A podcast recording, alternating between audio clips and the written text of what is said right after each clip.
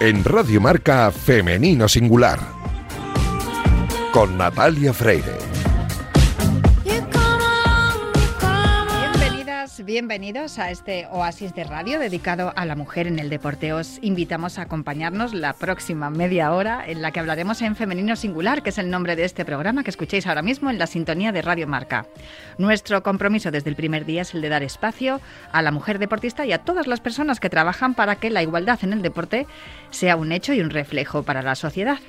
Os recuerdo que podéis encontrar todos nuestros programas en todas las plataformas de audio y en la web de marca.com.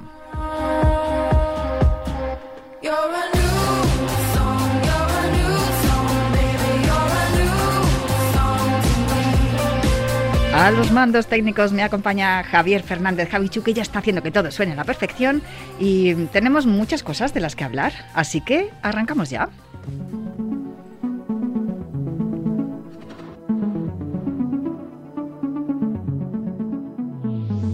Parece que no, pero no es mejor tú no te tienes por qué derrumbar. Soy fuerte, da igual, pero está bien llorar ¿Qué tal? Me cuido y me quiero arrabiar. No dedicaré ni un minuto más a toda la gente que me echó llorar porque es que me amo más que nunca y ya.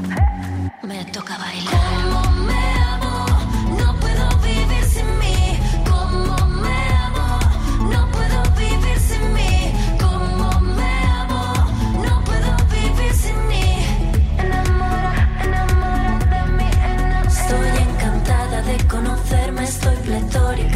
De fondo estamos escuchando Sana Sana, que es una de las canciones incluidas en el último álbum de la cantante murciana Cube, titulado No Drama. Ya os habréis dado cuenta en estos segundos en los que ha sonado la canción de que es una declaración de intenciones y una apuesta por el amor propio y la autoconfianza, algo que depende mucho de la salud en todos sus ámbitos. Y de eso vamos a hablar en los próximos minutos porque los terceros programas de mes durante esta temporada en Femenino Singular los estamos dedicando a salud y mujer. Hemos hablado del metabolismo del hierro, de menstruación, de la triada femenina, del suelo pélvico, pero todos han sido temas relacionados con la parte física o fisiológica de la mujer deportista. Pero si algo aprendimos en anteriores temporadas de Femenino Singular, por ejemplo con la sección de Irina Rodríguez, que se llamaba Entrenamiento Invisible, no sé si la recordáis, si no, ahí están los podcasts, lo que aprendimos es que los humanos somos seres holísticos, es decir, que estamos formados por cuerpo, mente y emociones. Y la buena gestión de estas tres áreas es fundamental para el desarrollo de las personas y el cuidado emocional y psicológico es tan importante como el físico. Esto no lo digo yo, ni es algo nuevo, porque fue Platón en el siglo IV, en el año 390 a.C., quien escribió, El cuerpo humano es el carruaje y yo el hombre que lo conduce. El pensamiento son las riendas y los sentimientos los caballos. Esta cita es lo primero que podéis leer en el libro Vamos, Rafa, el factor mental en el deporte, enemigo o aliado, de Chema Buceta, publicado por editorial Dickinson. Muy buenas, Chema, ¿cómo estás? Pues eh, muy bien, muy buenas. Eh, un placer estar aquí contigo, Natalia. Mira, yo cuando me, cayó tu libro en mis manos, que me lo dio Fernando Soria, me dijo, tienes que leer este libro eh, porque te va a encantar. Claro, yo vi Vamos Rafa y le pasó lo que, lo que hemos comentado en alguna ocasión, ¿no? Fuera de micro. Eh, no es un libro sobre Rafa Nadal. No, no es sobre Rafa Nadal, es un libro sobre el factor mental en el deporte, enemigo o aliado. De hecho, este era el título original pero eh, viajando con un amigo mío que no tiene nada que ver con esto, le dije, eh, ¿con qué frase iniciarías el libro eh, en lugar de esta de Platón? Y me dijo, algo del deporte, ¿por qué no lo llamas Vamos Rafa? Y enseguida dije, Vamos Rafa sí, pero para el título del libro me parecía que era mucho mejor, ¿no? Y así podía mantener la frase de Platón, ¿sabes? Que, me, que es una frase muy buena porque efectivamente indica cómo podemos controlar nuestras emociones a través de, como, de nuestro pensamiento, y esto es muy importante, ¿no? Eh, y lo que indica esta frase es que podemos, en definitiva, hacer que el factor mental sea un aliado y no un enemigo, como sucede muchas veces en el deporte, para bien si es aliado y para mal si es enemigo. Bueno, esto que nos acabas de contar lo cuentas también en el libro, en la presentación. No es el primero que escribes, ya tampoco es el último. Eh, tienes eh, libros súper interesantes dentro de, lo que has publicado, además, muchos de ellos con, con, Dickinson. Uno a mí que me interesó mucho, el de Mi hijo es el mejor y además es mi hijo, un, que es un manual para padres, entrenadores, organizadores y psicólogos de deportistas jóvenes. Se hace el camino al andar, también cuesta arriba, donde recopilaste unos 100 artículos en tu blog con temas relacionados con el deporte, la psicología deportiva, que es tu especialidad. Y después tienes psicología del coaching, que mm, basta ya de cuentos chinos, esto también es muy muy interesante como, como luego lo explicas en el libro, sobre todas las estrategias, ¿no? Muchas veces hablamos en, el otro programa que tenemos de cultura, en la Deporteca, cómo las grandes empresas utilizan ejemplos de deportistas para motivar, ¿no? O para explicar cómo funciona el trabajo en equipo. Eh, y a finales de los, del 2020 publicaste Psicología del Deporte de Alto Rendimiento, que es el libro que precedía a este, en el que al final, pues eso, decidiste llamarle Vamos Rafa precisamente por eso, ¿no? Porque es un eh, deportista de extraordinaria fortaleza mental. Pero tú, además de ser profesor de, psicología en la UNED y dirigir másteres de psicología del deporte desde, bueno, desde el siglo XX, desde 1995, tienes muchísima experiencia con deportistas, porque también eres entrenador. Sí, bueno, siempre he tenido estas dos facetas, la de entrenador y la de psicólogo, y dentro de la de psicólogo, pues profesor de la universidad y, luego pues trabajando en el campo aplicado. Siempre he querido trabajar en el campo aplicado y sobre todo pues he trabajado en el deporte femenino. Eh, como entrenador he sido seleccionado nacional de baloncesto de España eh, desde el 85 al 92, incluso en los Juegos Olímpicos de Barcelona estuve como tuve el honor de, dirigir a la selección española. He estado en Bulgaria, recientemente en Gran Bretaña. y, bueno, pues eh, he estado siempre en el baloncesto femenino. Y luego he trabajado con muchas deportistas eh, de distintos deportes eh, como psicólogo. Y, y, por lo tanto, pues bueno, cuando me llamaste para este programa dije, hombre, pues algo podré aportar, espero. De hecho, tu currículum es la razón por la cual te llamo, mm, porque yo te había pensado hablar contigo de tu libro en el, en el programa de cultura, pero claro, al, al, ir viendo cómo iba avanzando en la lectura y también conociendo tu trayectoria como entrenador, dije, pues es que creo que necesitamos hablar con Chema, por lo que he dicho también al principio en la presentación, hemos hablado todos, eh, todos los terceros programas de mes en esta temporada, estamos hablando de la salud asociada a la mujer deportista, ya sea deportista de élite o no, y, no hemos hablado de la parte importantísima, como decía Platón, que en, la que juega también un papel que es fundamental, tanto la parte psicológica como la emocional. Y ahí es donde, claro, juegas un papel también muy importante a la hora de dirigir y de gestionar estas cosas. Hay mm, no sé si tienes hay algunos ejemplos ¿no? que cuentas en el libro y, a mí me gustaría si mm, tú has encontrado con tu experiencia como entrenador de, mujeres mm, que haya una diferencia a la hora de gestionar a las mujeres y a los hombres. Bueno, creo que hay más, hay más eh, coincidencias que discrepancias, ¿no? La verdad, lo que pasa es que, bueno, pues eh, eh, nos centramos casi siempre en lo que es diferente. Lo, lo, que es muy importante en el deporte femenino es el respeto a las deportistas. Esto es algo en lo que realmente yo, pues, reparé cuando empezaba hace muchísimos años que, faltaba. Faltaba este respeto. Los entrenadores que iban al, baloncesto femenino, pues iban como, como si fueran muy superiores, entrenadores hombres, eh, de alguna manera minimizaban a las chicas, un poco entrenaban ahí, pues porque a lo mejor no tenían la oportunidad de entrenar en el baloncesto masculino. Y, yo, sin embargo, pues me, me, pareció que este era un punto de partida muy importante, ¿no? El respeto a la jugadora, el respeto a la, a la mujer como deportista. y, esto siempre ha sido algo que, me ha ayudado mucho a, tener una buena sinergia con las deportistas. Ahora últimamente estoy trabajando para la Federación de Fútbol de México y fíjate que dentro de unos días me voy a la, a la Copa de Oro de América con la selección femenina. Eh, también estoy trabajando con la selección masculina y, cada, experiencia que he ido teniendo con el deporte femenino, también he trabajado con deportes individuales, siempre ha sido ese mi punto de partida. Eh, tenemos delante a una deportista, tenemos delante a una mujer deportista que hay que respetar muchísimo y, hay que empoderarla. Ese es el otro factor. Es decir, eh, eh, era el deporte femenino en un momento dado y todavía sigue siendo en algunos casos muy proteccionista. es decir, como si la mujer necesitara un exceso de protección. Y sin embargo, eh, lo que a mí me ha ido demostrando mi propia experiencia es que la clave está en respetar y en empoderar. Hay que empoderar a las deportistas, hay que escuchar lo que piensan, eh, tener en cuenta su opinión, su criterio y, y, a partir de ahí pues ayudarlas a crecer. Y este es un elemento bastante importante. Fíjate que yo estuve, he estado 15 años sin entrenar porque en el año 94 pues eh, de, entrenaba al, al, Banco Exterior, que era un equipo de élite en la Liga Española y también en Europa, pero se retiró el equipo, lo retiró el banco, que era el dueño del equipo, y entonces yo a partir de ahí decidí dedicarme a la psicología del deporte, nada más. Entonces eh, dejé mi faceta de entrenador y hasta hasta eh, 2009 no, no volví porque tuve esta oferta de la Federación de Bulgaria para entrenar a la selección. Total, que yo vuelvo dentro de 15 años más tarde y claro, había estado muy apartado del baloncesto porque había estado más metido en el fútbol y en otros deportes y de pronto pues me encuentro eh, de alguna manera un poco desfasado desde el punto de vista técnico, táctico, etcétera, del conocimiento del juego, etcétera. Y, y, y entonces me planteo cuál es mi fortaleza, qué es lo que realmente puedo hacer. Pues vamos a empezar por respetar a las deportistas, por empoderarlas, eh, por trabajar con ellas en lo psicológico todo lo posible, por intentar mejorar mi liderazgo eh, de esta manera, un liderazgo muy participativo donde las jugadoras tienen opinión, pueden eh, decir lo que piensan, eh, cómo se sienten mejor jugando, en qué posición, etcétera. Y esto pues me ha ayudado muchísimo a, a, en mi vuelta al entrenamiento.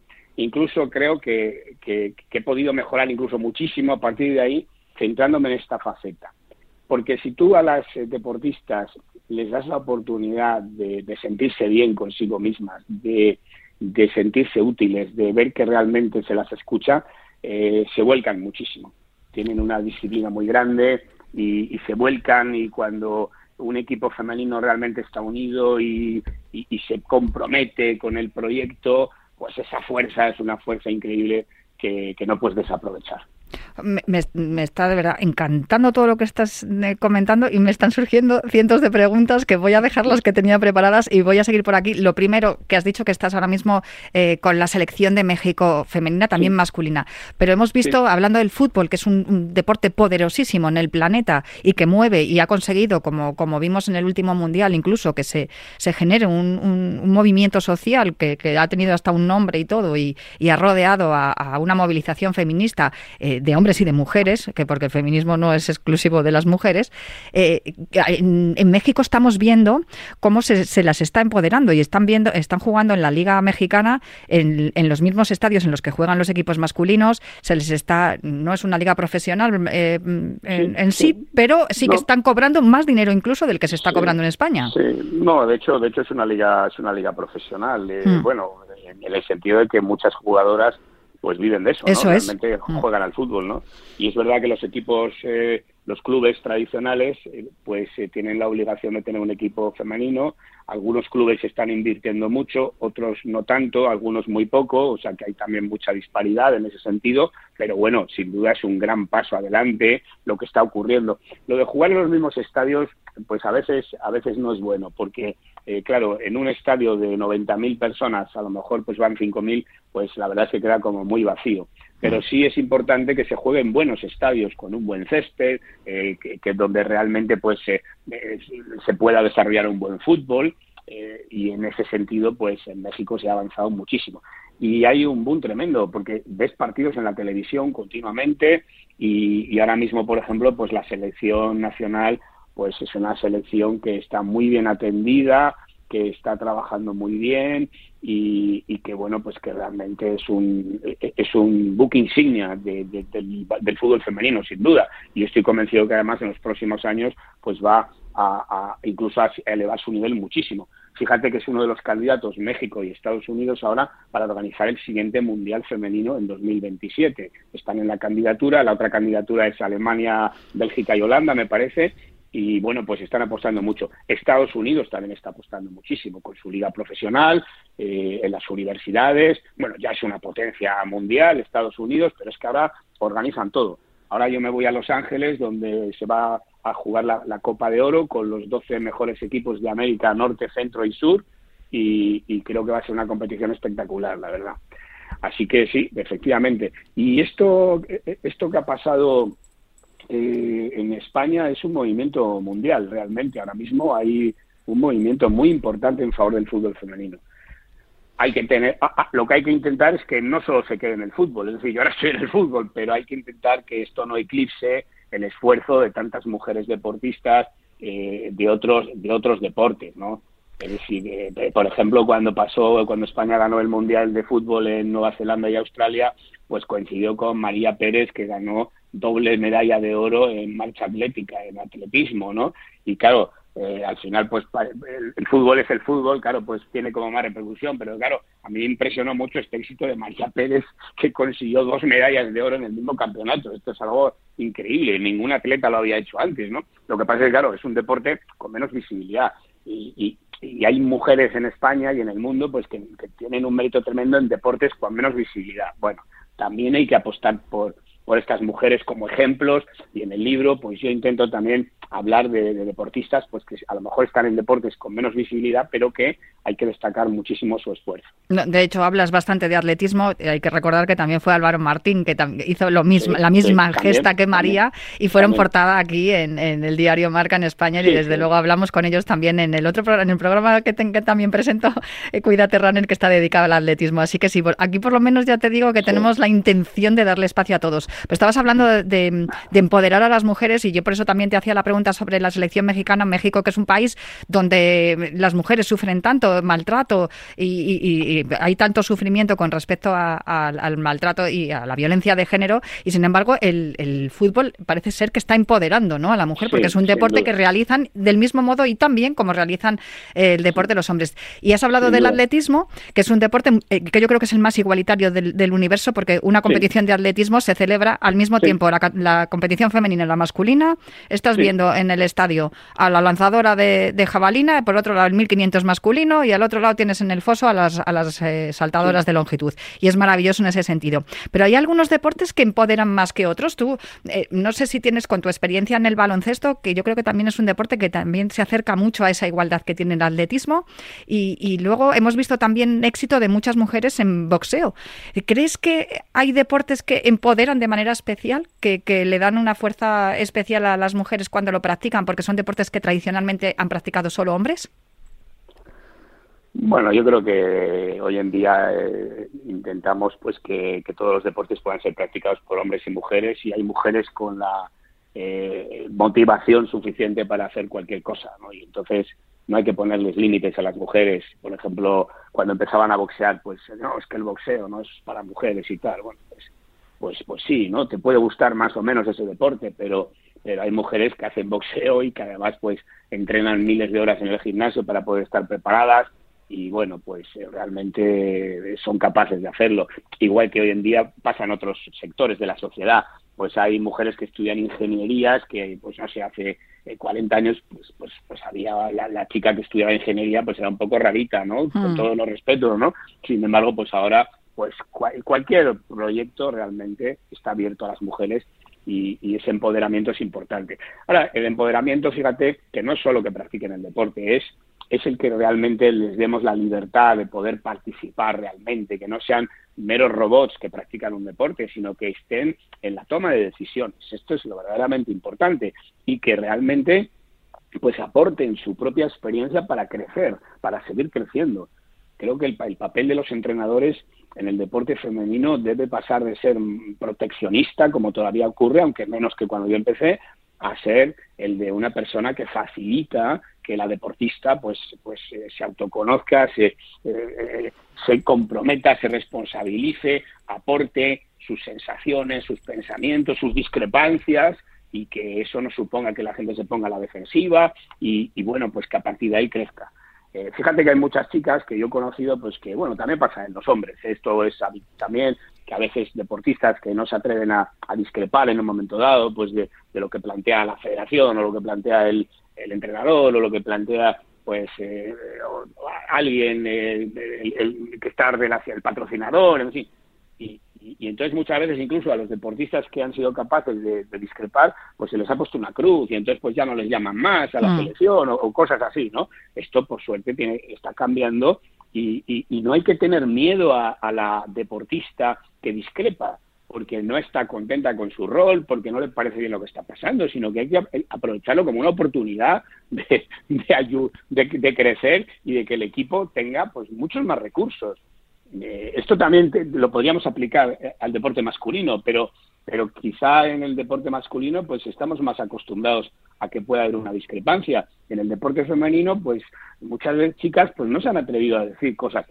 Ahora está cambiando, pues esto es, esto es muy importante y, hay, que, hay que cambiar ese estilo de entrenamiento por un estilo en el que empoderes más. Y luego respecto a esto que decías de, de México, mira, yo hace muchos años en un congreso, y no recuerdo dónde era, pues eh, comenté que, que, el apoyar el deporte profesional femenino pues era una gran estrategia social. ¿Por qué? Porque íbamos a tener modelos de mujeres de éxito, modelos de mujeres que, pues eso, que son, que son capaces de esforzarse, de tener una disciplina, de superar la dificultad, y esto iba a ser muy bueno para mujeres que no son deportistas, que simplemente verían a estos modelos como, como, una, como unos modelos a imitar en el sentido de decir, bueno, yo eh, trabajo de, de enfermera, eh, o trabajo de, abogado, o trabajo de lo que sea, o trabajo de empleada en un supermercado, da lo mismo, pero oye, es que hay mujeres que pueden llegar a ser profesionales en el deporte, a tener una imagen pública, a ganar un dinero, y esto pues a mí como mujer me, gusta, me gusta verlo, ¿no? Y esto es algo que en aquel momento pues parecía un poco, recuerdo que me miraron un poco, me dicen, bueno, no sé, hay otras cosas que no son el deporte y tal, pero lo que estamos viendo es que cuando una deportista realmente muestra este tipo de valores, esto tiene un gancho tremendo. Eh, fíjate que en Gran Bretaña he estado entrenando ocho años en Gran Bretaña, la selección de Gran Bretaña, mm. eh, de baloncesto femenino. En 2019 logramos llegar a las semifinales en el Eurobasket, que es una clasificación, bueno, incluso estuvimos a punto de clasificarnos para los Juegos Olímpicos de Tokio, algo que era pues, impensable en Gran Bretaña porque el baloncesto pues no es un deporte allí eh, muy popular. Oye, no te puedes imaginar la de, la de chicas de, de 14, de 13, de 12 años que de grupos de colegios, equipos de colegios que mandaban mensajes al equipo. Eh, fue sorprendente. Eh, teníamos un, un, lema dentro del equipo que, que, era positive glasses, las gafas positivas, ¿no? Cuando teníamos mm. positive glasses, positive glasses. Y esto, pues, lo publicó la página web de la, de la Federación Internacional y, y no te puedes imaginar la, la, positive glasses, positive glasses. Las niñas decían esto, positive glasses, mandaban mensajes de un selfie que se habían hecho, positive glasses. Y yo realmente dije, hombre, qué bien, porque le decía a las chicas, ahora ya sois más que unas jugadoras de baloncesto, ahora sois unos modelos sociales mm, de, esfuerzo, de superación, de conseguir más cosas, incluso que, que se han conseguido hasta ahora, más que el equipo masculino. Y ahora hay muchas niñas que os están mirando. Ahora tenéis una responsabilidad porque también esto conlleva una responsabilidad y eso es también algo que es muy importante tener en cuenta.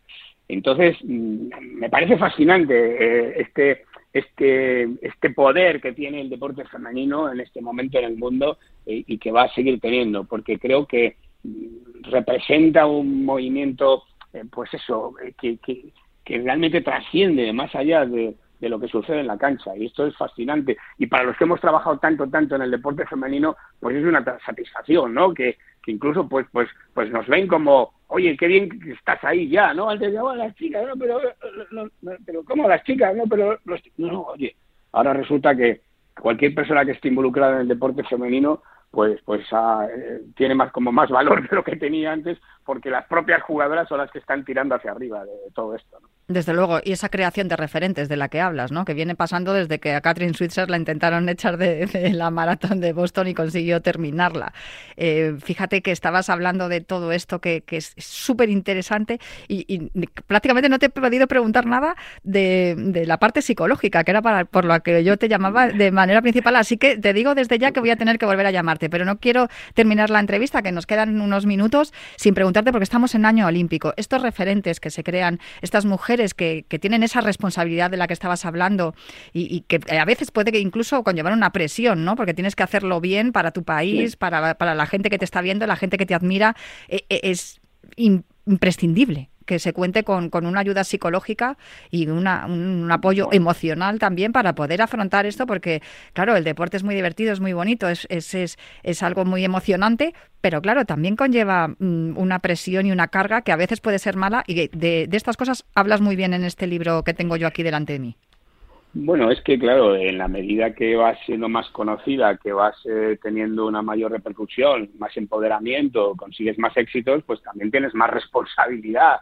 Ya no eres una persona anónima, eh, ahora eres una persona conocida, eh, una mujer de éxito, y entonces pues ya empiezan a aparecer pues los, los riesgos que tiene todo esto, ¿no? Es decir, que el deportista de élite pues vive en un mundo de mucho riesgo psicológico porque eh, existe esa presión, es decir, hay unas expectativas, pues como has ganado el campeonato del mundo, pues parece que ahora tienes que ganar la medalla de oro en los Juegos Olímpicos, o, todos esperan que siempre ganes, todos esperan que hagan cosas, y precisamente en el libro pues habla de muchos casos de deportistas hmm. que han llegado muy lejos, pero que luego no han podido mantenerse, porque no han podido con esta presión, ¿no? Entonces, evidentemente, eh, no se puede eliminar esta presión del todo, porque efectivamente si has ganado Wimbledon, pues todo el mundo piensa y tú misma piensas que en el siguiente torneo, en el abierto de Estados Unidos, pues, pues no puedes ir simplemente a ganar un partido, tienes que intentar llegar a ganar.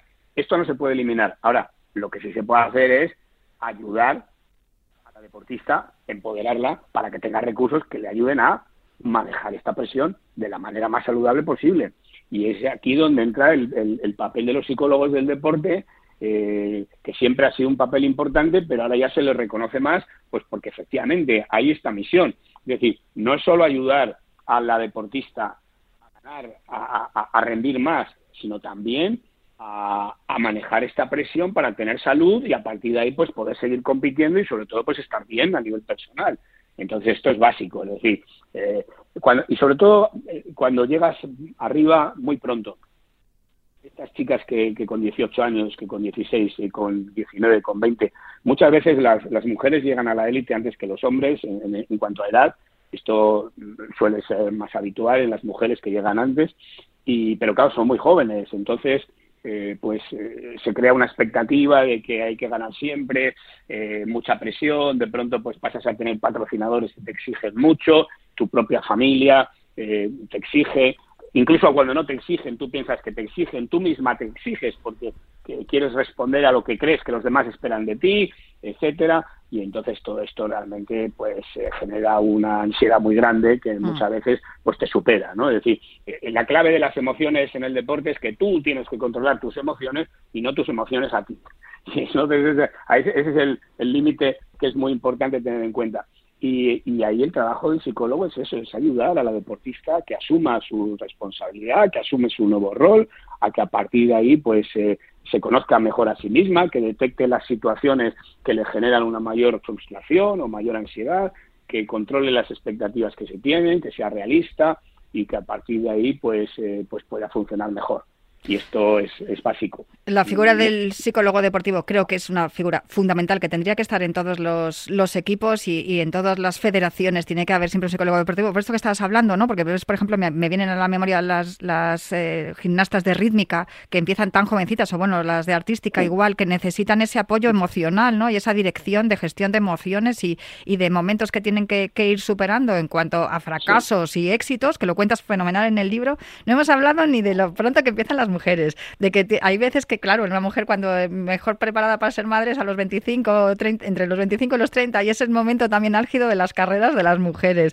Lo corta que es la carrera de la mujer, que claro, hay que, igual que la del hombre, que, que los deportistas acaban siendo relativamente jóvenes en su actividad profesional como deportistas y luego tienen que buscar otra actividad. Nos quedan muchísimas preguntas para hacerte, Chema, así que yo en los primeros 10 minutos de entrevista ya sabía que te tendría que volver a llamar, así que aunque nos tenemos que despedir ya, te emplazo para, para eh, otro ratito eh, más adelante, pues poder charlar contigo de estos temas que nos han quedado pendientes, pero te aseguro que, me ha encantado escucharte, es una gozada escucharte hablar de, pues, mujer y deporte.